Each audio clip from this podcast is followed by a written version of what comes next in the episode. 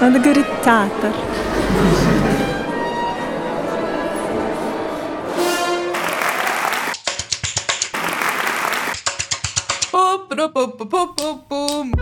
Привет, это «Как посмотреть» подкаст для тех, кто хочет полюбить театр. Мы делаем его вместе с Российским театральным фестивалем и премией «Золотая маска» при поддержке мецената Татьяны Шишкиной. Меня зовут Саша Зеркалева. Я журналист, редактор и человек, который пару недель как-то раз ночевал в одном московском театре, поэтому видел за кулисами все.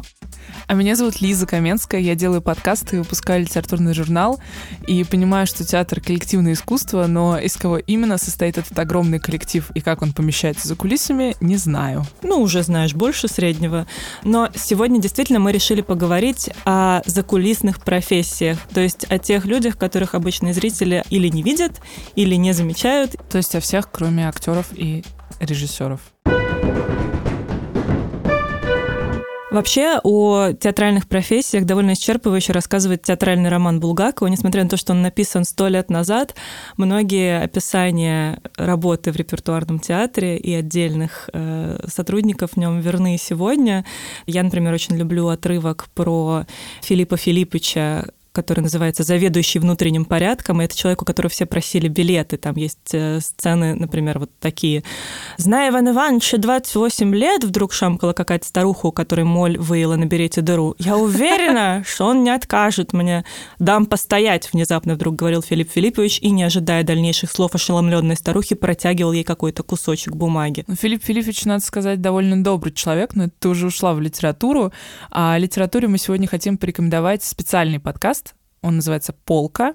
Это подкаст одноименного проекта о самых важных русских книгах, который ведут четверо редакторов. Варвара Бабицкая, Лев Аборин, Полина Рыжова и Юрий Сапрыкин. В подкасте «Полка» они обсуждают русскую классику и пытаются понять, что есть интересного в ней сегодня. Пушкин попадает в анекдоты. Чернышевский освобождает женщин. Бунин предается сладострастию. Достоевский упивается страданием. Толстой переписывает Евангелие. Русские писатели и их герои. Они обустраивают Россию, пишут огромные романы и меняют мир. Мы читаем о них, мы говорим о них. Мы наблюдаем за их делами. И приглашаем вас присоединиться. «Полка» – подкаст о самых важных русских книгах. Слушайте нас на всех самых важных платформах. Осторожно, двери закрываются. Следующая станция – театральная. The next station is театральная. Вы – наши сотрудники по созданию спектаклей. Наш художественный театр отличается от многих других театров тем, что в нем спектакль начинается с момента входа в здание театра. Вы первые встречаете приходящих зрителей. Вы можете подготовить их как в благоприятную, так и в неблагоприятную сторону для восприятия впечатлений, идущих со сцены. Саш, узнаешь автора этих строк? Да, стиль Константина Сергеевича прям по сердечку. Станиславского я поясню для всех, кто так же, как я, наверняка не знает, чей это стиль. Да, и даже знаем мы с тобой, и думаю, наши слушатели тоже знают, э, какая потом цитата родилась из этих слов, которые на самом деле Станиславскому напрямую не принадлежит. Все знают, что театр начинается с вешалки. Получается так, что все люди, которых мы встречаем по дороге к зрительному залу после того, как зайдем в театр, они действительно в каком-то смысле ответственны за наше общее театральное впечатление. Потому что, помнишь, даже когда мы с тобой говорили про пространство, мы говорили о том, что даже само здание театральное, и то, как оно устроено, то, какая у него логика, того, как ты куда идешь, куда поворачиваешь, где там туалет, какой он размера, какой буфет, это все влияет на твое общее впечатление, которое у тебя тебя останется после спектакля. Добрый вечер, на самом верхний. Аккуратно ступеньки, пожалуйста. Середина. Да, раз, два, три, четыре. Прокажите. Добрый вечер. Вы подготовили билет? Да. Вам ближе к той стороне, Он свободен? Пройдите.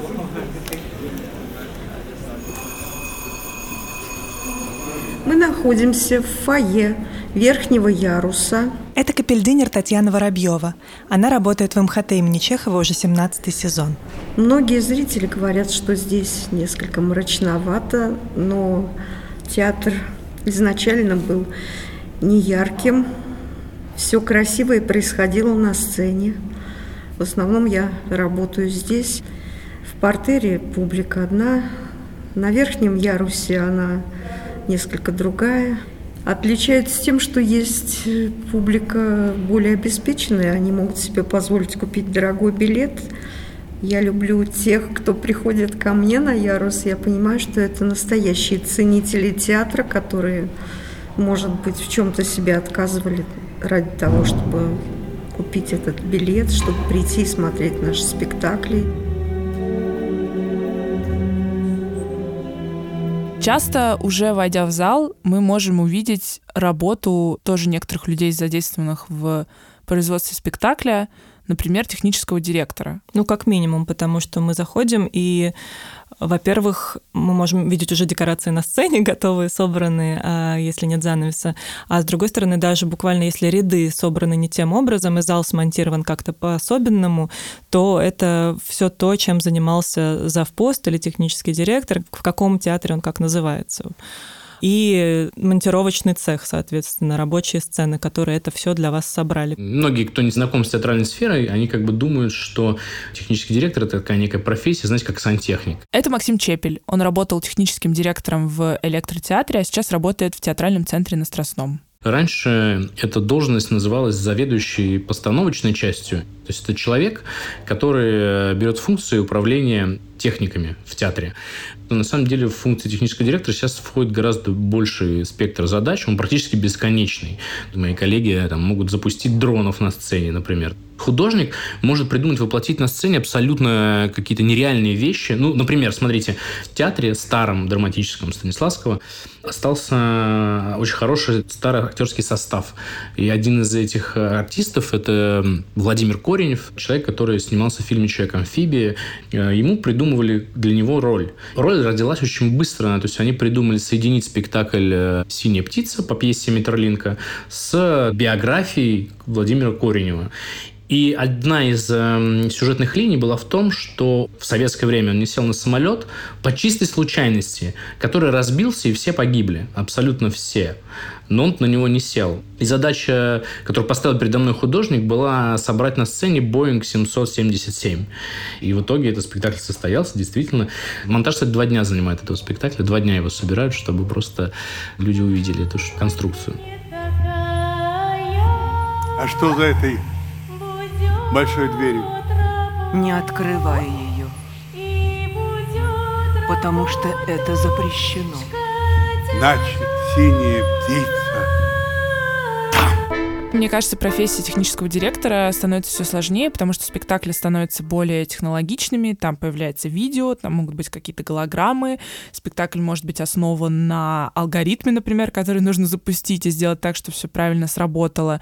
Там все больше основано на коде, и техническому директору нужно все больше знать, все больше уметь. И... Или как минимум знать, к кому обратиться за помощью. Да, да, и да. Кто, кто может все это сделать.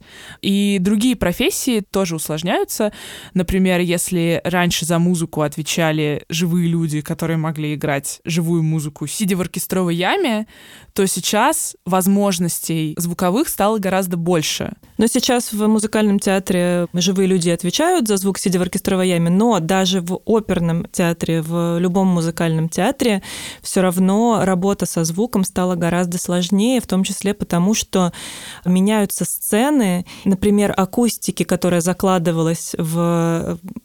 какую-то архитектуру старых театральных зданий, ее уже недостаточно просто потому, что даже человеческое восприятие звуков, оно изменилось с годами. То есть э, даже исследования показывают, что человек сегодня, он э, воспринимает шумы, как это, на более низких диапазонах. Ему нужно, чтобы все было громче. То есть то, как говорили, например, театральным шепотом в старом театре, сегодня было бы уже недостаточным шепотом, потому что у человека очень загрязнен шумовой фон.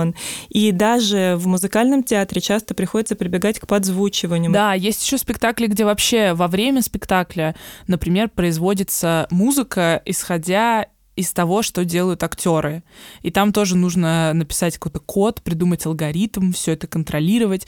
Либо, например, нужно придумать то, что называется soundscape, как бы звуковое пространство, в котором будет находиться человек. На некоторых спектаклях там ты ходишь, наступаешь где-то на пол, или ты попадаешь в зону какого-то датчика, там начинает что-то, должен, да, этот звучать. звук быть Да, то есть это вообще что-то на грани современной музыки, современного искусства, современного театра. И для этого теперь есть как бы не просто музыкант, а это может быть человек, который музыкант, звукорежиссер, композитор, саунд-дизайнер. У него просто тысячи Программист имен. иногда еще. Программист, да, который занимается звуком.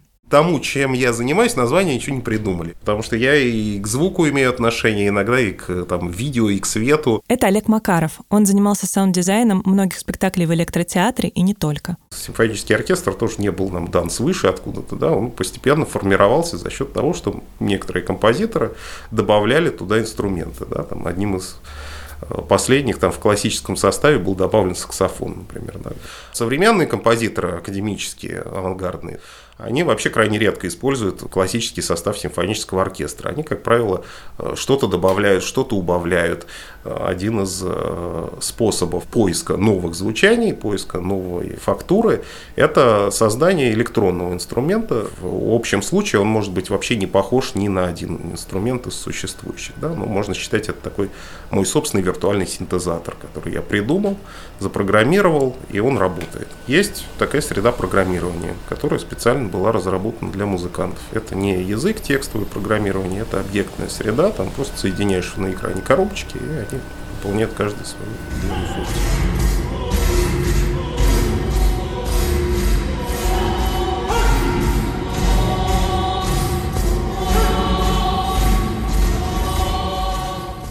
Ну вот о существовании человека, который занимается звуком, и человека, который отвечает за всю техническую часть, я, в принципе, подозревала. Но о чем я не знала, так это о том, что во многих театрах существует человек, либо целое подразделение или цеха, которые занимаются сценическими эффектами. То есть, например, если нужно, чтобы на сцене появился дым, туман, пошел снег, появилась вообще любая вода, появились, например, лужи, даже если они искусственные, ну, то есть если это просто лежит какая-то ткань, которая так зеркалит и похожа на воду, это тоже работа цеха по сценическим эффектам.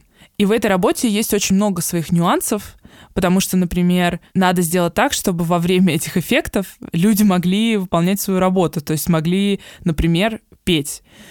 Потому что для некоторых оперных исполнителей, например, дым на сцене — это вообще табу. Они просто не могут петь, у них там что-то в связках замыкается, нельзя. Немало было случаев, когда вот выходит э, солист, говорит, я в дыму петь не могу. Все, дым снимается сразу. Это Владимир Фролов, который долгое время работал в цехе сценических эффектов Большого театра. Даже Образцова, когда она только видела дым-машинку, она, мальчики, это чье? Я говорю, мое. Я говорю, вопросов нет. И мы тут же убирали. Если говорить о профессиях, которые за последнее время эволюционировали, последние, наверное, лет 20, то, конечно, звукорежиссеры здесь э, вырываются далеко вперед, потому что здесь очень много всяких возможностей звуковых театре появилось. Но и со светом тоже происходят э, и произошли за довольно короткий промежуток времени серьезные изменения. То есть это далеко уже не только служебная профессия, как было еще там, я не знаю, в середине 20 века появилась профессия, которая называется художник по свету. Художников по свету номинируют на театральные премии, в том числе на «Золотую маску». Но по-прежнему художник по свету — это, как правило, человек, который вырастает из осветителя. Я никогда не мечтал быть художником по свету, несмотря на то, что я родился в семье театральных работников. Это Андрей Изотов, художник по свету и заведующий художественно-постановочной части Малого театра. Мои мама и папа всю свою жизнь проработали в театре, в Малом театре. Мама проработала больше 60 лет, а папа больше 50 лет. Они работали в осветительном цеху. Мама была художником по свету, папа работал осветителем. Но, тем не менее, я никогда не мечтал о работе в театре. Меня манили другие горизонты. Я мечтал об электронике, я мечтал об звуке, об инженерии.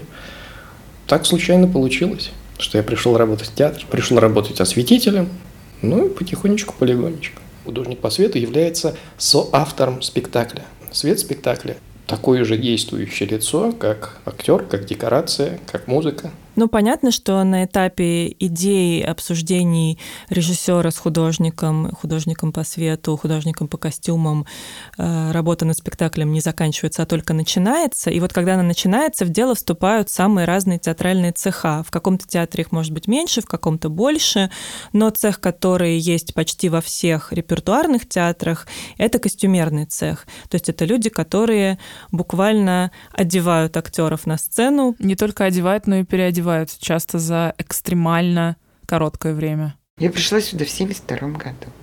Не падайте только в обморок. Это Татьяна Потапова, заведующая костюмерным цехом театра имени Маяковского. Ну, это уже давно было у нас. Был спектакль «Да здравствует королева Виват», где э, Татьяна Васильевна Доронина играла две роли. Елизавету и э, Марию, двух королев. И у нас на сцене там выстраивали нам такую бельведер, мы его называли. Мы, э, сейчас скажу, мы вдвоем и гример. Э, вот она играет картину, Елизавету, потом она уходит. Ну, там делали заставочки такие, там, коротенькие сценки. Она у нас переодевалась и выходила Марии. У нас Татьяна Васильевна успевала, ну, мы сначала она не успевала, вот как-то мы ее переодевали, она сразу на сцену выскакивала. Потом мы довели это, ну, я не знаю, как уже до такого совершенства. 40 секунд. Она к нам спускалась, мы ее переодевали, и у нее еще было время, она вот стояла перед выходом, там, ну, сколько-то минут, ну, как-то стояла там, ну, сосредотачивалась, наверное.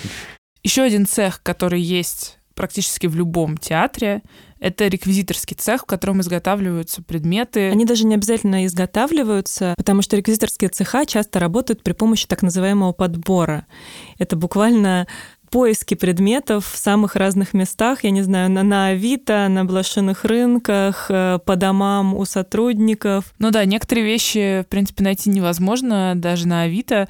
Например, если это кукольный театр, то, как правило, все куклы нужно изготавливать там в цехе при театре или нет, но обычно это какие-то очень специфические как бы предметы, которые должны по-особенному выглядеть. И за всеми этими куклами ухаживает специальный человек, который часто тоже называется реквизитор, который знает, какие куклы в каких спектаклях появляются, и, если что, может их немножко починить, пришить глаз или пуговицу, если нужно. И на сцену выходим. Но на сцену выходим темный. Вот, допустим, в Золушке там такие э, шестеренки крутить надо, черный кабинет. То есть мы абсолютно в черном, мы актеры в черном. И надо было крутить. Это Любовь Жуковская, заведующая реквизиторским цехом Московского театра кукол. Вот у нас есть спектакль на малой сцене э, «Майская ночь» по Гоголю. Спектакль для слепых по сколько там, шесть человек получается? Нет, восемь. Двойные кресла сажают зрителей, им одевают маски на глаза. Ну вот, на спектакль, на ощущения, на запахи, на вот э, руками потрогать. И мы, реквизиторы, готовим еду. Отвариваем картошечку, замешиваем тесто, огурчик свеженький, укропчик, там целая закусочка. А тесто дают зрителям ощущение, что это. Ну, запах свежего огурца, запах укропа, сразу это ощущение идет. Mm-hmm. Вот. А тесто они вот так ручками э, трогают и понимают, что это тесто. А потом пирожки разогреваем, и они еще пирожки едят. Давай, давай, давай. Только ешь, ешь. Вкусно, не бойся. Кушайте, кушайте.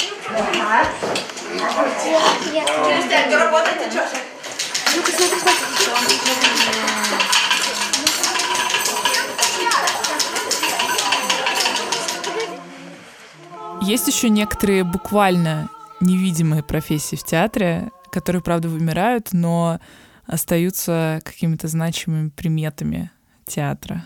Да, как ни странно, профессия суфлера до сих пор существует в некоторых театрах, только это действительно супер-супер очень редкая профессия. И действительно в стране осталось буквально 2-3 театра, в которых эта должность до сих пор сохранилась. И один из этих театров — это Московский художественный театр. Но, разумеется, работа суфлера сейчас не выглядит так же, как она выглядела в XIX веке, и там нет будки посреди сцены, как мы себе это представляем с человеком, который там кидается листочками оттуда. Сейчас это довольно-таки все-таки востребованная, продвинутая профессия оказалась на волне последних, там, может быть, двух десятков лет. И поэтому я знаю, что по Москве есть в нескольких театрах сейчас суфлеры. Вот у нас, например, два. Это Марина Проклова. Она работает суфлером в МХТ имени Чехова. Этому не учат. Нет такой профессии суфлера, которую бы преподавали где-либо. Она нарабатывается с опытом. Для этого берут человека, конечно же, из театра, потому что артисту проще работать с теми, кого он знает, нежели привыкать к новым. Мы работаем на выпусках, работаем на репетициях текущих спектаклей, текущего репертуара и работаем на срочных вводах. Это если нужно заменить какого-то внезапно что-то заболел артист, что-то случилось. Как правило, репетиции по выпуску идут в репетиционном зале.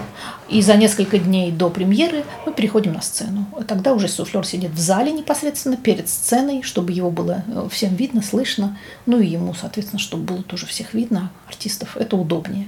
А уже непосредственно на премьеру мы переселяемся э, в кулисы откуда и, собственно, и работаем. Тем более, что когда ты сидишь, работаешь с кулисами, с той или с другой стороны от зрителя, физически, по законам физики, мой голос, звук моего голоса, это специфический шепот, это совсем не громко, он идет на сцену только. И зритель его не слышит. Да, но это еще энергетический посыл, например. То есть я, мне, когда мне нужно, чтобы меня, а мне это нужно всегда, чтобы меня услышали, это будет осуществлено все. Вся э, сложность только в том, ну, может быть, даже и не сложность, а непосредственная работа, чтобы помочь так, чтобы не потревожить настрой. Как будто бы кто-то, где, может быть, он это сам вспомнил, может быть, это откуда-то прилетело, неважно. Эта помощь была оказана, и мы считаем это самым большим успехом в своей работе. А если э, ты работаешь с артистом продолжительное время, то ты это тоже психологический момент профессии, ты его и знаешь. Ты знаешь, когда он может забыть. Ну, как бы это уже такие совсем тонкие вещи. Ну, а потом суфлер просто обязан быть с артистами на тонкой связи, что называется. То есть я должна это почувствовать. Это э, часть профессии, скажем так. Вот сотрудники всех тех цехов, о которых мы сейчас говорили, там сценических эффектов, обувного цеха, костюмерного, реквизиторы, бутафоры, это все люди, которые обычно работают при репертуарных театрах, у которых э, достаточный бюджет, как правило, это государственные театры. А есть еще независимые театры, у которых бюджета мало, и они часто себе не могут позволить отдельные цеха или даже не всегда могут позволить себе отдельного человека, который, например, занимается только костюмами или только обувью или только звуком. Там может быть так, что один человек совмещает в себе пять должностей, например, технический директор, он же сразу и занимается... Светом, да, звуком. и светом, и звуком, и дымом, и дождем. Если может, да. Да, если есть такая возможность и так далее. Да, и в Москве много примеров таких театров, их становится на самом деле больше, но один из самых старых и известных таких театров — это театр ДОК. Так повелось исторически, да, что в театре ДОК действительно все занимаются всем, и так было при его основателях Елене Греминой Михаиле Угарове. Они сами, в общем-то, воспитывали так всех своих актеров. Там никогда не было постоянной труппы, но там всегда были какие-то постоянные сотрудники, которые как бы были на подхвате, на выпуске спектакля и готовы были включиться во что угодно. В принципе, наверное, это можно сравнить только со студенческими театрами, где все занимаются всем. И ответственность э, разделяется с одной стороны на всех, а с другой стороны ее несет каждый очень много, и ты никогда не знаешь завтра у тебя кто выпадет и чем ты будешь заниматься. Это Светлана Середина, она работает в театре ДОК. Когда я приходила, например, это была такая достаточно сокращенная работа, то есть нужно было просто собирать э, графики актеров и выходить на спектакль, продавать билеты, общаться со зрителем. Постепенно меня брали на выпуски спектаклей. Первый мой спектакль был с Михаилом Угаровым. Там уже я узнала, что такое следить э, за текстом, за партитурой, выучить практически с актером всю роль, искать реквизит, э, заниматься костюмами, иногда заниматься светом, когда не пришел световик на репетицию. Но, в принципе, до Зведоки любой человек может вдруг стать драматургом, актером, режиссером. То есть тебя берут на какую-то техническую должность, и в итоге ты оказываешься всем. То есть я тут сейчас набросала списочек, на самом деле, чем я занималась. Я вам сейчас могу даже зачитать. Ну, то есть вот помрежь, администратор, билетер, уборщица, реквизитор, костюмер, продюсер, охранник, техник, строитель, менеджер по локациям, кастинг-директор, психолог. Ну, то есть дальше можно только расширять. Но пока за актеров я не играла, конечно. Но, в принципе, есть и такой опыт в театре док. У нас, например, есть техники, которые а, актеры, которые иногда выходят и играют за актеров. Там кто-то заболел, кто-то не смог, вводит техника. Вот. Не потому что нет актеров, потому что техники больно хорошие. В работе в независимом театре есть, с одной стороны, плюсы, потому что есть некоторая свобода, и когда ты делаешь все сам, ты можешь сделать так, как ты хочешь. Но с другой стороны, часто хочется, чтобы были все-таки специальные люди, которые уже 10 лет изучают там освещение, 10 лет изучают сценические эффекты или звук, чтобы не разбираться самим, как там повернуть какую-то ручку, куда что включить, чтобы не сломать прибор, не сломать розетку, там, и чтобы правильно все работало. А вместо этого часто, например, перформерам или режиссерам или создателям спектакля приходится разбираться в этих технических тонкостях вместо того, чтобы тратить свое время на... На репетиции. Да, да, на репетиции и на собственную постановку. Да, я буквально вчера была в студенческом театре в ГИТИСе, и сначала нас на входе встречали сами актеры как администраторы, после этого они рассаживали весь зал как капельдинеры, затем они выключали свет как осветители и далее по тексту, а потом играли для нас, для всех еще два с половиной часа. Ну, в студенчестве еще как-то. Еще можно потерпеть. Еще можно, да. да. Но когда театр действительно уже приобретает статус театра, независимой труппы, конечно, начинается много разных э, сложностей, в том числе технических сложностей, особенно когда у театра нет своего помещения, им нужно каждый раз приспосабливаться к особенностям какого-то места, да, хороший пример — это независимая театральная компания «Второе действие», которую основали, по сути, двое продюсеров. Это Женя Петровская и Даша Вернер. Они работали сначала с мастерской Брусникина, когда те еще были студентами, а потом начали работать с разными другими актерами, режиссерами, и со временем собрали свою команду и все-таки придумали, как э, решить этот технический насущный вопрос, чтобы самим не учить название лампочек.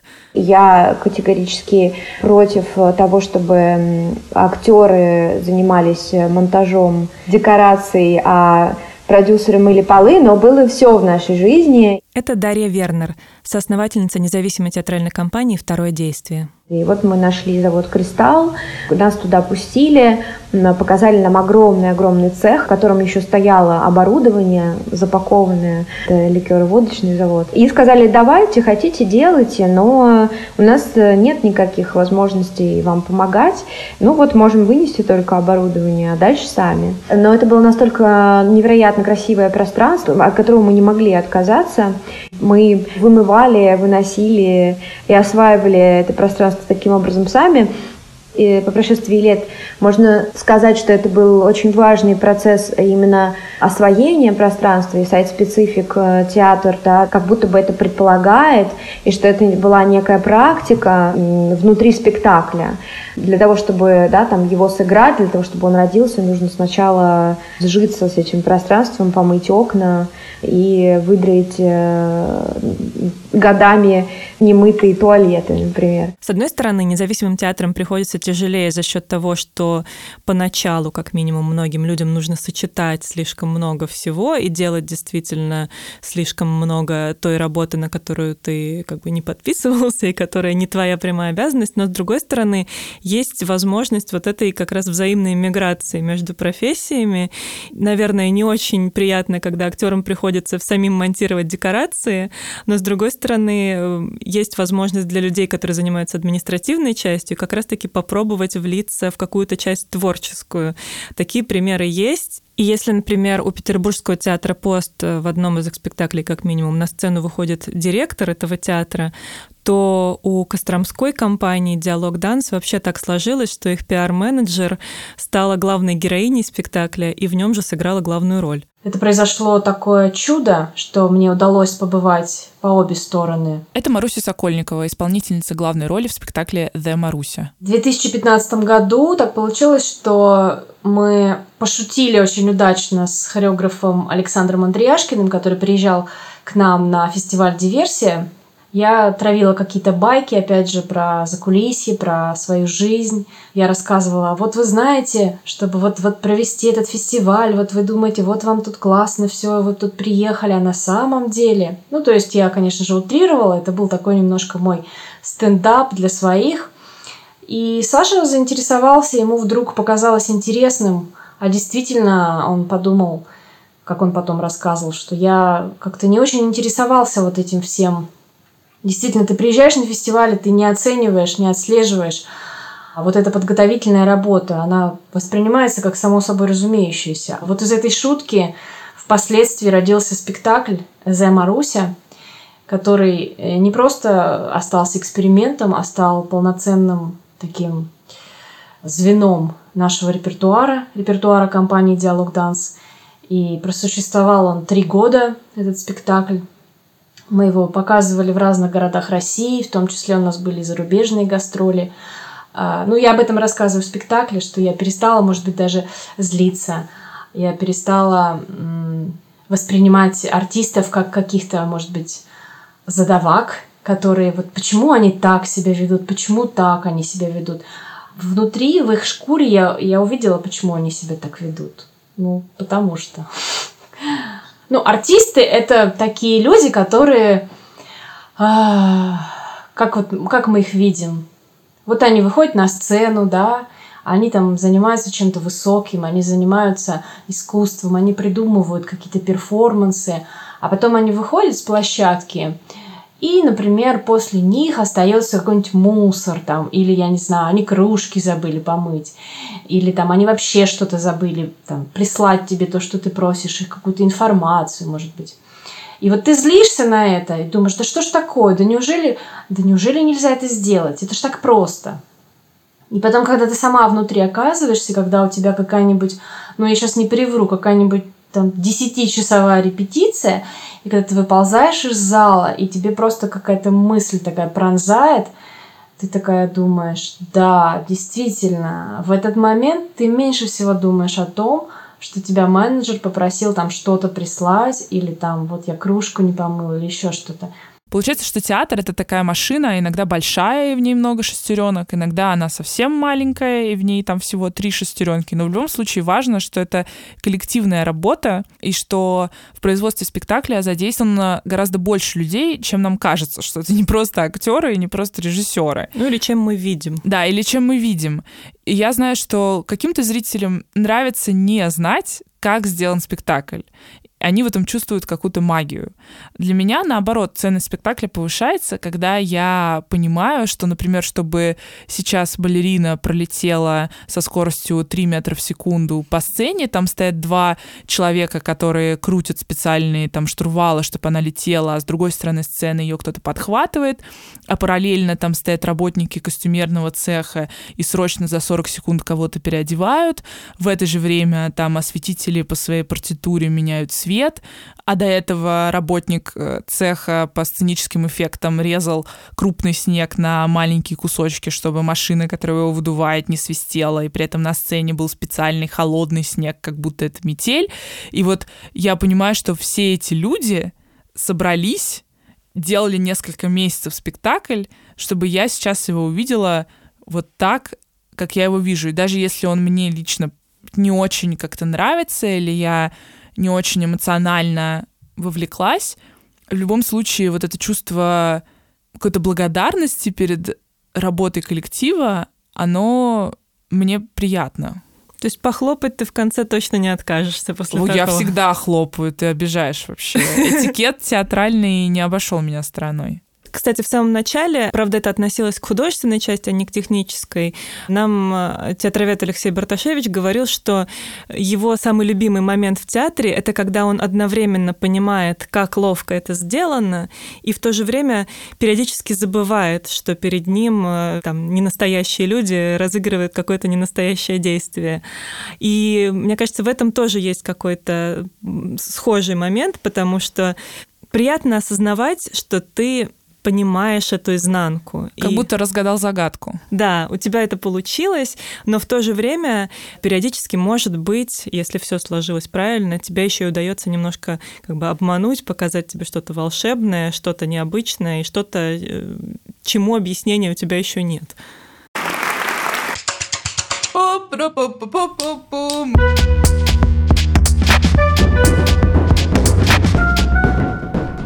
Этот подкаст мы сделали вместе с Сашей Зеркалевой, нашим редактором, Лизой Каменской, нашим продюсером, нашим звукорежиссером, саунд-дизайнером и композитором Кирой Вайнштейн, а еще продюсером Ксюшей Красильниковой и человеком, который нарисовал нам великолепную обложку Петром Сутуповым. А еще весь сезон этого подкаста нам помогали из-за кулис наши друзья из «Золотой маски» Лиза Царевская, Ира Ганзера и Маша Бейлина. С вами были Лиза и Саша. Пока-пока. Спасибо, пока.